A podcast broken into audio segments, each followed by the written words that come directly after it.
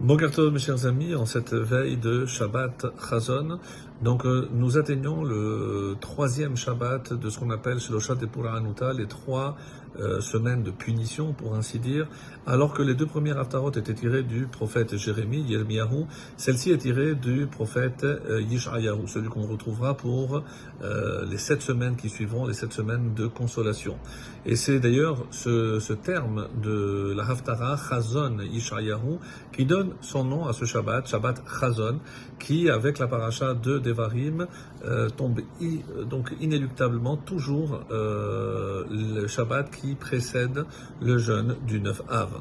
Et c'est curieux, mais nous, par exemple, dans le Maroc espagnol, on avait l'habitude d'appeler ce Shabbat Shabbat Echa.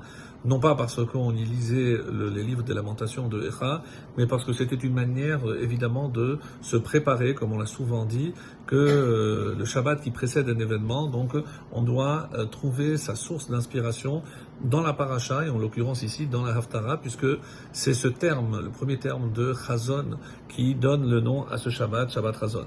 Alors, de quoi est-il question? Donc, on va voir les termes euh, proférés par le prophète Yishayahu, qui sont très très durs, et notamment euh, lorsqu'il s'agit d'invectiver le peuple juif. Donc, euh, il est évident, comme on va le voir d'ailleurs, que euh, le prophète Isaïe ne va pas s'en prendre à la destruction du temple, à l'exil ou autre, ou, euh, mais surtout aux causes. Pourquoi on est arrivé à là? Et euh, peut-être que malheureusement on n'a pas pas tiré la leçon. Donc il y a des versets dans cette Haftara qui sont extrêmement durs, mais de, de notre côté il y a aussi des, mots qui commencent à sonner un petit peu comme une consolation. Alors les mots euh, qui sont durs, euh, vous les avez ici par exemple, ô nation pécheresse, peuple chargé d'iniquité, race de malfaiteurs, enfants dégénérés. Donc, euh, et qu'on continue le, le, prophète en disant, euh, et, eh bien, voici la parole du Seigneur, le Seigneur des armées, puissant maître d'Israël. J'aurai satisfaction de mes adversaires, je prendrai euh, ma revanche sur mes ennemis. Alors, c'est très dur puisque il va comparer, il va aller jusqu'à comparer le, le, peuple juif aux pires euh, nations qui aient existé, qui ont mérité la destruction totale. C'est dans le verset 10 du premier chapitre. Écoutez la parole du Seigneur magistrats de Sédom, soyez attentifs à l'enseignement de notre Dieu, peuple de Amora. Alors on a du mal à, ce que le prophète compare le peuple juif aux pires ennemis, ceux qui auraient mérité une destruction et qui seront détruits.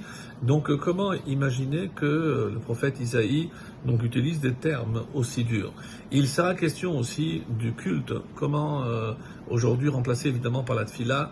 Est-ce que cette tefila, cette prière, sort que des lèvres et elle ne sort pas du cœur? Donc or, quand les paroles du prophète sont prononcées, c'est selon le principe que ce qui sort du cœur peut atteindre le cœur. Donc, pour pouvoir réprimander le peuple juif, c'est que, pardon, le prophète Isaïe et, euh, a énormément d'amour pour le peuple juif, et c'est pour ça qu'il veut un petit peu le secouer.